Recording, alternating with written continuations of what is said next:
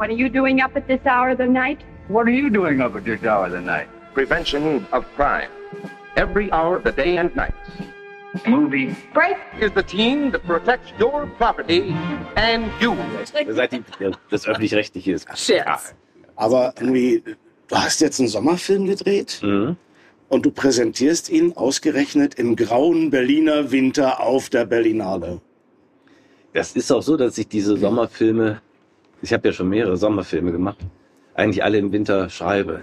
Und die sind dann bestimmt eine, äh, eine Sehnsuchtsenergie, äh, dass sie aus diesem elenden Berliner Winter, der nun wirklich einer der elendsten ist, den man sich vorstellen kann. Selbst die, die nicht so kalt sind, sind elend, weil sie keine Farben haben und auf die Stimmung drücken. Und da sitze ich meist bei mir im Büro und schreibe und höre Musik und äh, da kann man sich ein bisschen wegträumen. Und da das Kino ja was mit Wegträumen zu tun hat, glaube ich, dass das immer dann so ist, dass ich im Sommer dann drehe und im nächsten Winter wieder hier lande. Also heißt es, ich träume ich in den Sommer, ich kann dann in, im Sommer drehen und muss dann im Winter leider äh, wieder zurückkehren in die Berliner Tristesse. Das klingt fast nach Automatismus also, oder so einem Rhythmus. So stelle ich es mir bei Woody Allen immer vor, weil der ist, hat ja auch so ein, wie so ein Uhr, Uhrwerk. Ein- äh, So läuft es eben. Ist es so? Oder gibt es da Ja. Unterbrechungen sagen, nee, dieses Jahr fällt mir nichts ein oder so? Ja, das ist, äh, ich musste jetzt zum Beispiel jetzt, ich wollte eigentlich in diesem Jahr jetzt hier äh, einen Film drehen, den ich vor zweieinhalb Jahren schon das Drehbuch geschrieben habe, nach einem Roman von Georges Simenon, der äh, Odessa heißt, weil ich da zweimal gewesen bin, Ode- Odessa. Was mit damit zusammenhing, dass ich Transit ist in Marseille gedreht und Odessa ist die Partnerstadt von Marseille. Und Hafenstädte liebe ich. Und äh, ich war dann zweimal in Odessa und habe die Giga Vertov Studios dort besucht. Das ist im Grunde genommen das Hollywood der Sowjetunion gewesen. Und äh, da war ich so begeistert, weil das ist eine Ruine. Das ist nicht mehr, da, da ist kein Glam mehr. Ne? Und äh, aber für amerikanische Produktionsgesellschaften wollten dort billig Serien produzieren. Die liefen alle rum und dachten, das können wir benutzen. Und die ukrainischen jungen Frauen und jungen Männer, die arbeiten hier für 3,30 Euro die Stunde oder so. Und da habe ich äh, in Odessa äh, ein, ein, ein Drehbuch geschrieben, das auch Odessa heißt. Und das kann ich natürlich jetzt wegen dem Ukraine-Krieg sicherlich nicht filmen und auch nicht im nächsten Jahr. Ja? Also ich gehe mal davon aus, dass dieser Krieg noch einige Zeit dauert. Und äh, ich, es gibt ja keine Anzeichen dafür, dass der irgendwie äh, äh, beendet wird gerade. Und da, aus diesem Grund habe ich dann äh, diesen Sommerfilm geschrieben, weil der, der Odessa-Film nicht funktionieren konnte. Und äh, das war äh, eine sehr, das ging sehr, sehr schnell. Ich war mit der Paula Beer in Paris und äh, wir sollten da für Undine die Pressearbeit machen. Das war ganz toll. 183 Kinos in Frankreich sollten den am 24. März oder 14. März sollte der Filmstart sein, 2020.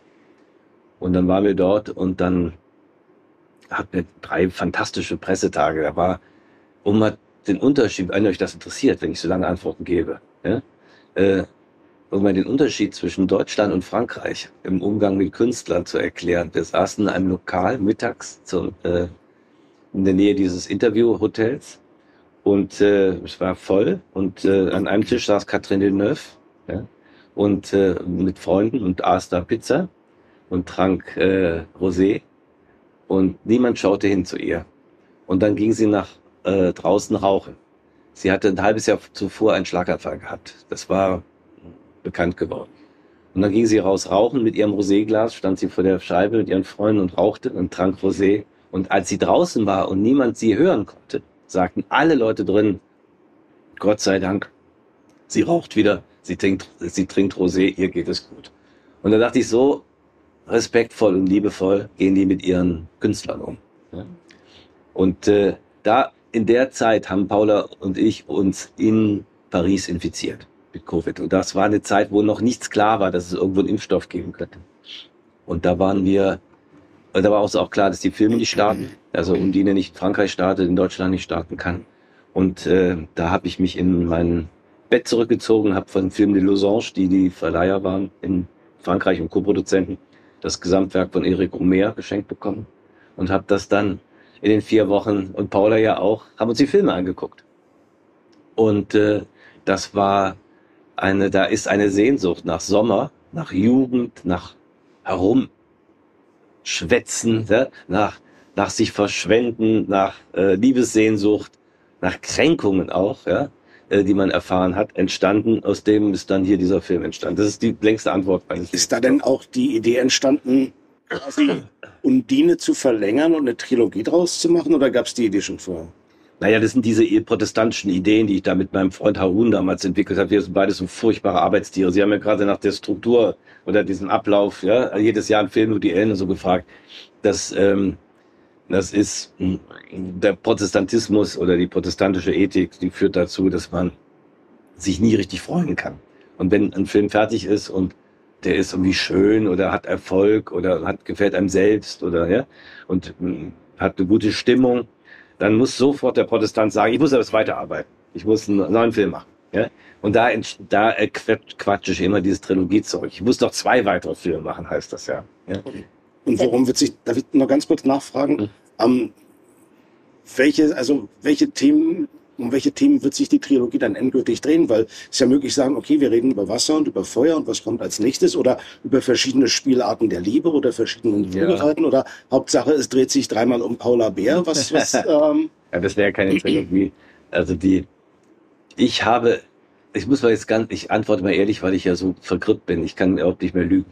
Ja, das ist äh, Wahrheitsdroge, äh, äh, Erkältung.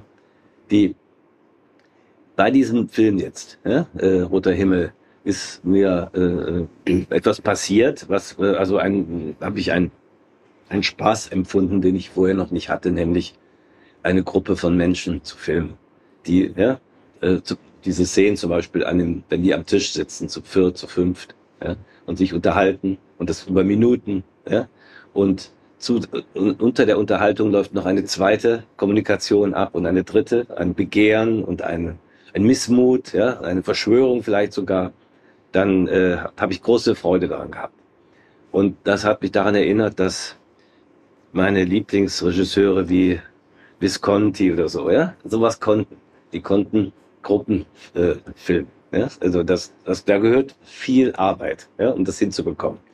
Und nicht nur immer zwei. Ich habe in meinem ganzen Leben sehr, sehr oft Paare gefilmt. Ja? Eine Frau, die einen Mann kennenlernt oder von einem fliehen will oder, oder vor einem Angst hat oder so. Und das sind meistens ja äh, duellhafte Situationen. Das heißt, ich drehe Schuss gegen Schuss im weitesten Sinne. Ja? Muss nicht, kann, muss nicht das filmische Mittel des Schuss gegen Schuss sein, aber es ist eine Konfrontationsgeschichte. Ein Duell, auch eine Verführung. Und äh, diese, diese Erfahrung, die ich jetzt hier bei Roter Himmel gemacht habe, von einer Gruppe, ja, von, von ihrer Komplexität, hat mir so viel Freude gemacht, dass ich diese Trilogiegeschichte mit den Elementen ad acta gelegt habe, innerlich, und jetzt eine neue Trilogie, es wird immer schlimmer, für mich aufgemacht habe und dass ich die nächsten Filme machen möchte über Gruppen, die unter Druck sind. Ja, also das interessiert mich, wie, wie, wie explosiv ist das? Wie versuchen die sich zusammenzuhalten? Und der nächste Film geht um eine Familie, in die jemand eindringt, ja, und in dieser Familie stimmt etwas nicht, und das ist ein bisschen horrormäßig. Und daran arbeite ich gerade, und äh, so viel kann ich ja schon verraten, das ist auch mit der Paula. Klingt so, als ob du die Schreibblockade, unter der der Hauptcharakter leidet, überhaupt nicht kennst. Nee, äh, das muss ich sagen. Ich kokettiere manchmal, aber ich habe das nicht. Ist Ich auch hab- manchmal die Angst, das Leben zu verpassen. So, dass es an einem vorbeiläuft, wie im Film, weil man so viel macht. Ja, ja, es ist, das ist so. hm. Ich habe mal damals, als der Filmkritiker Michael T. noch lebte, den ich sehr, sehr gerne hatte, weil der hatte was, was, was so vielen fehlte. Der war ja aus München. Er trug manchmal weiße Anzüge, als ob er in einem Visconti-Film ja, mitspielen würde. Und der hatte so eine, so eine, konnte morgens um drei mit einer Zigarette und einem Glas Wein an einem Boulevard sitzen und der machte eine gute Figur. Ja? Und äh, der, der hat mich mal gefragt, ja, ob ich, äh, also wie das denn ist, wenn man arbeitet, verpasst man ja das Leben. Und dann habe ich gesagt, ich zum Beispiel, wenn ich schreibe oder nachdenke oder die Auflösung mache, beim offenen Fenster im vierten Stock in Kreuzberg und unten flipfloppen die Mädchen vorbei, dann weiß ich ja, dass ich was verpasse. Aber gerade das Verpassen ist natürlich die Kulturleistung. Ja, das ist so. Ja, Kultur ist äh, aufgeschoben, äh, das aufgeschoben, wie man bei Freud schon weiß. Ja? Und damit muss man zurechtkommen. Also das, äh, ich bin auch, glaube ich, eher derjenige, der die Party als erster verlässt. Ich weiß auch nicht, ich war mal mit Romuald Kamaka und Volker Schlöndorff in, in Madrid. Und da war Party angesagt, weil ähm, Romuald hatte einen Film gemacht über einen DJ, DJ Hell. Ne? 185 Beats per Minute hieß der, glaube ich, der Film. Und der legte wohl auf in Madrid. Und alle wollten um 1 Uhr zu der Session gehen. Und äh, ich habe dann vor allem gesagt, wir saßen ein großer Tisch, alles Regisseure und Regisseurinnen. Ich habe dann gesagt, ähm, ich muss arbeiten. Ja. Und habe die Stimmung versaut, den anderen. Die sind da hingegangen und ich bin in mein Zimmer gegangen, ins Hotelzimmer und habe mir ein paar Notizen gemacht, aber letztendlich habe ich geguckt. Ja, so. Ne? Aber allein nur diesen Satz zu sagen. Und dann am nächsten Tag war ich spazieren, bin ich in Prado gegangen, habe mir da äh, Goya angeschaut. Und dann traf ich die alle, die auf der Party waren. Die sind natürlich erst um 4 Uhr äh, wach geworden oder haben spät gefrühstückt. Und, als, und dann kamen die mir entgegen, ja, äh, und ich, bevor die mir sagen, wie toll die Party war, habe ich denen gesagt, boah, ich habe gearbeitet gestern 16, 18 Seiten durchgeschrieben. Das war eine der produktivsten Nächte. Das war so gemein von mir. Und das, diese kleinen Gemeinheiten sind in diese Figur eingeflossen. Sie haben ja gestern auf der Pressekonferenz auch gesagt, wie der ähm, Leon, ne? Mhm. Im Film hätten Sie auch am Anfang bei Cuba Libre so getan, als seien Sie. Das, Sie hätten den Regisseur eigentlich gespielt, ne? Das hat ja jetzt gerade was davon. Wann kam der Klick, wo Sie das irgendwann gemerkt haben und das, hallo, ich bin gar nicht ich oder ich bin gar nicht, ich, ich spiele hier eine Rolle. Und wann sind Sie zu dem geworden, dass es eins wurde, sage ich jetzt mal, ne? Sie mit sich als Regisseur. Ja, also die zweite, zweite Teil der Frage ist schwer zu beantworten. Der erste Teil war klar, äh, ähm, meine Frau. Ja, meine Frau hat das gesagt, äh, es stimmt doch hier was nicht. Die war damals noch nicht meine Frau, die war, äh, war noch nicht verheiratet, war eine Freundin. Und die kriegen das ja mit. Das ist ja so ein bisschen so, Kinder kriegen, also ich weiß noch, wenn, wenn ich als Kind mit meinen Brüdern im Wohnzimmer saß und meine Eltern haben Besuch gehabt, dann hatten die so einen Tisch äh, äh, am Fenster und wir Kinder haben in der, da am Fernsehecke gesessen. Und wir konnten die Eltern hören. Und wir Kinder haben ein wahnsinniges Gespür dafür, ob die Eltern falsch sprechen. Ja? Also Wahnsinn. Das Kinder merken das, wenn die Eltern plötzlich so, so nur so tun. Ja? Wenn die Eltern so, ähm, ach, gefällt Ihnen unser Haus? Ja? So irgendwelche Sätze sagen. Ähm, und dieses, ich glaube, meine Frau hat das gemerkt, dass ich ähm, über die Filmgeschichte gesprochen habe mit dem Team und die Schauspieler mit Witzen unterhalten habe. Und dass ich im Grunde genommen ähm, die Karikatur eines äh, Auteurs, eines Filmautors war. Und sie hat das gemerkt. Was mir zu denken gab, war es, die Schauspieler haben es nicht gemerkt. Ja? Weil die wahrscheinlich immer umgeben sind von solchen Leuten, die, die nur so tun, als ob. War beeindruckt wahrscheinlich. Hm. Wie ist denn das mit diesen Musen immer? Jetzt haben wir Paula Bär, der nächste Film ja auch wieder. Vorher hatten wir Nina Hoss. Also dieses sich an einen bestimmten Schauspieler, Schauspielerin immer wieder zu, jetzt kann man sagen, ja, die ist eben so toll, aber klar, kann der Grund sein, aber deswegen kann man ja, also wieso passiert das? Kann ich Ihnen gleich erklären. Oh, das ist, das, ich brauche, ich, das, das, die, die, die, die Nicole ist in Ordnung, wirklich. Ja, Ja. na klar. Die ist, die, ähm,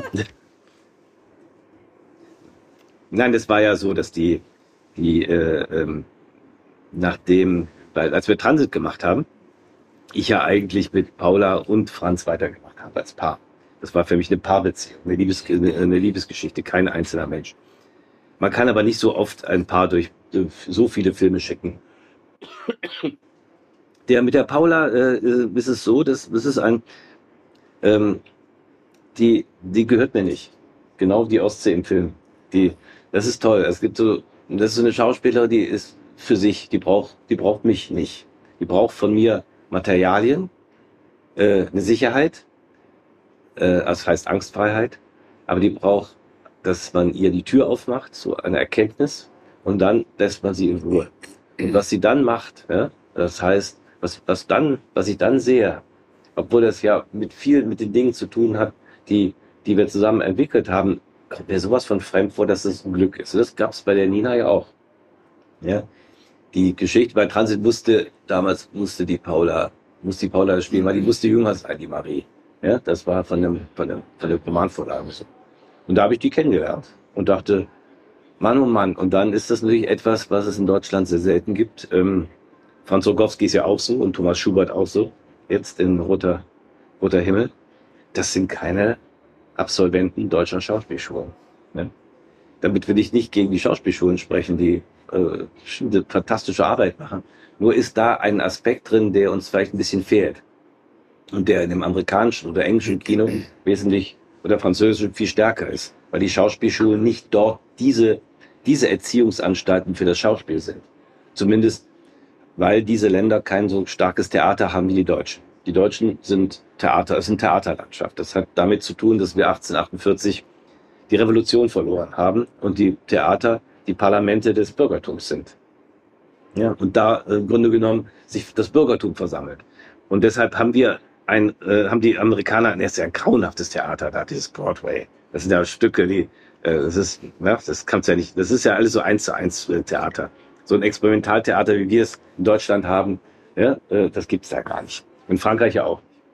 Und jetzt haben wir hier eine Schauspielerin oder äh, einen Schauspieler, die einen anderen Weg gegangen sind. Die haben sehr, sehr viele Filme gesehen. Das heißt, deren Referenz ist das Filmschauspiel und nicht das Theaterschauspiel. Und sie haben sich für Tanz interessiert, weil sie die Körper, äh, weil sie in den amerikanischen und französischen Filmen gesehen haben, dass, das, dass der Körper spielt und nicht nur das Gesicht und die Stimme. Und sie können, die Paula ist eine der anmutigsten und tänzerischsten Schauspielerinnen, die ich kenne. Und äh, der Franz Rogowski und der Thomas Schubert auch. Das sind körperliche Menschen und es macht eine unfassbare Freude, äh, äh, sie tanzen zu sehen. Wie viel von deinen Figuren nimmst du direkt aus dem Leben? Der Hauptcharakter macht das ja sehr wenig abstrahiert. Ja, wie gesagt, der sieht ja, der, in, in ihm steckt ja leider eine Menge von mir drin. Das heißt, ich muss es auch erst lernen, die Augen zu öffnen. Ich kann mal, ich kann mal so sagen, bei meinem ersten Kinofilm, Die innere Sicherheit, ging es um zwei, um ein Elternpaar, die im politischen Untergrund gelebt haben und die nichts mehr gesehen haben von der Welt, weil sie die Welt wie Paranoiker gesehen haben. Sie haben nur noch Ze Anzeichen gesehen, werden wir verfolgt, können wir uns hier verstecken. Und sie haben natürlich ein Kind in die Welt gesetzt, durch die dessen Existenz sie wieder einen Zugang zur Welt haben. Sie haben wieder angefangen zu riechen, zu schmecken, sinnlich wahrzunehmen. Das hat mir immer gefallen, dass an diesem Moment, wenn die Sinnesorgane sich wieder öffnen, wenn jemand wieder etwas sieht, ne, in diesem Moment äh, eine Geschichte zu erzählen, über diesen Moment eine Geschichte zu erzählen. Und äh, das ist hier ja auch so. Äh, und deswegen geht in diese Figur von dem Thomas Schubert einiges von mir ein, aber auch einiges von Dingen, die ich bei anderen beobachtet habe, die eigentlich, ich hol, hol noch mal weiter aus. Mein Lieblingsautor einer meiner größten Lieblingsautoren ist Georges Simenon. Und in Georges Simenon geht es immer darum, dass einer, der im Grunde genommen schon nur noch ein Zementblock ist, ja, der in seiner, in seiner, in seinem Leben im Grunde genommen ist alles einfach alles schon zu Ende, der ist schon erstorben, erloschen, dass der in ihm nochmal einen Funken schlägt. Und über diesen Funken geht es dann in dem, in den Roman. Und das ist für mich immer das, der Moment, finde ich, wo das Kino beginnt, wenn der Funken nochmal einschlägt. Ich würde gerne nochmal kurz auf die, diese Odessa-Sache zurückkommen. Aber generell auch. Also sollte doch nochmal ein Film was werden in zwei, in drei Jahren, oder? Mhm. Ja, wird's auch. Wird es ja. Mhm. Aber kann man den überhaupt jemals machen, ohne das, was da eben jetzt ist? Dann Ja. ohne das, äh, äh, das einfach nicht stattfinden zu lassen. So wie wir jetzt im Moment Filme sehen, da kommen keine Masken drin vor. Ist okay. Die sind zwar unter Covid vielleicht entstanden, ne? Aber äh, kann man ja auch weglassen, ne? Also, so muss man. Aber kann man in Odessa noch einen Film drehen, muss man nicht das Drehbuch einfach, ja, muss man das adaptieren an diese Zeit jetzt, an das, Das ist- wir erleben. Ja, natürlich. Aber das Interessante war, dass, in der, dass dieses Drehbuch Odessa, das ich jetzt nicht komplett erzähle, weil das wird die Sendezeit sprengen, ne? ähm, schon davon handelt, von jemandem, der aus Odessa stammt und Flüchtling aus Odessa war. Ja? Äh, ein, äh, ein, äh, es gab damals diese jüdischen Austauschprogramme, dass die Leute aus, aus der Ukraine, die jüdische, jüdische Herkunft haben, nach Deutschland ausreisen konnten. Um ein Kind von solchen Ausreisen geht es dort, der wieder zurück will nach Odessa.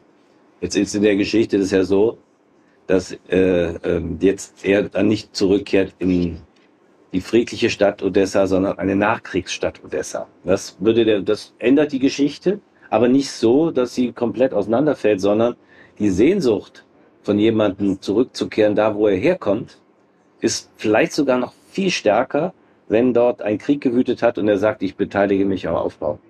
Ja. Deswegen freue ich mich, wenn der Krieg, dieser Scheißkrieg endlich vorbei ist. Wird das auch eine Trilogie?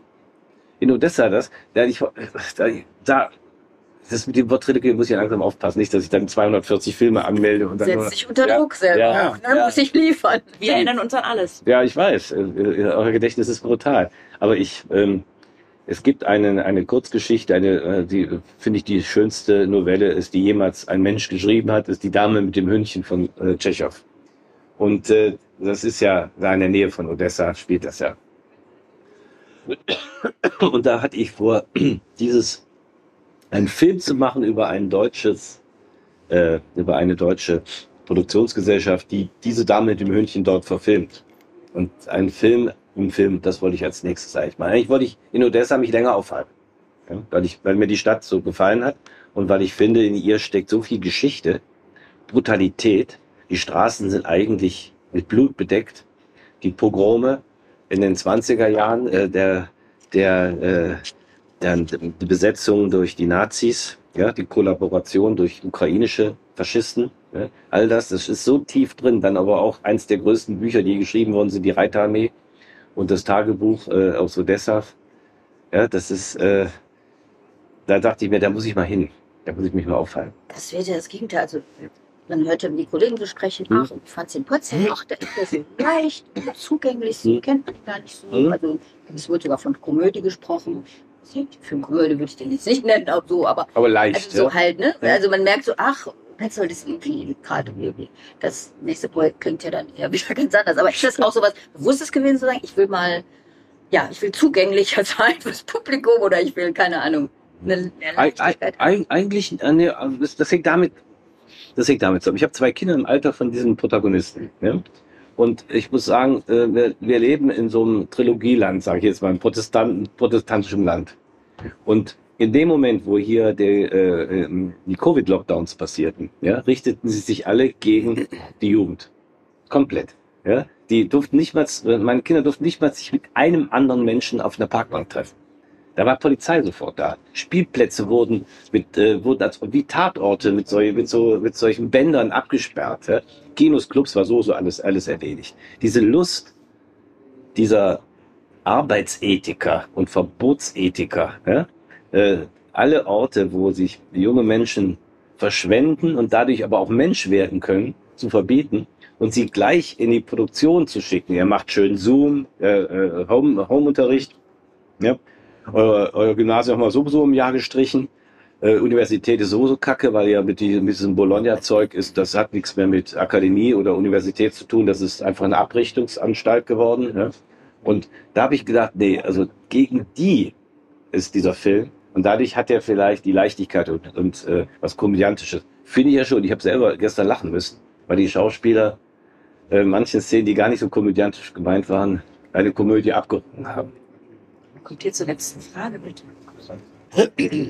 Achso, letzte Frage. Ähm, wenn, also wenn Transit mitgerechnet, wenn Sie den mitrechnen, ist sie jetzt zu Ende die schon? Ist das jetzt der dritte für Sie oder kommt da noch einer? Das war jetzt der dritte mit Paula Bär, aber nee, der jetzt, ach, dieser, ich muss jetzt mit den Trilogie, Ja, muss ich echt, muss ich, muss ich mal einfach auch. Also ich habe jetzt zwei Filme gemacht, über, über äh, eins über, über Wasser und das andere über Feuer. Und jetzt mache ich erstmal einen Film über eine Familie, ja, und dann gucke ich mal, wie es weitergeht. Ich müsste eigentlich noch einen Film machen über Luft. Ja, das ist noch das. Aber diese, da fällt mir gerade nichts ein. Also das ist keine Schreibblockade, sondern ich habe totale Lustlosigkeit. Das ist was anderes. Totale Luftlosigkeit. Ja, Luftlosigkeit auch, ja. Ich hätte noch eine Frage, die ist nicht so nett vielleicht, aber ich denke, das ist schon so generell, wenn ich den Wettbewerb gucke, Mhm.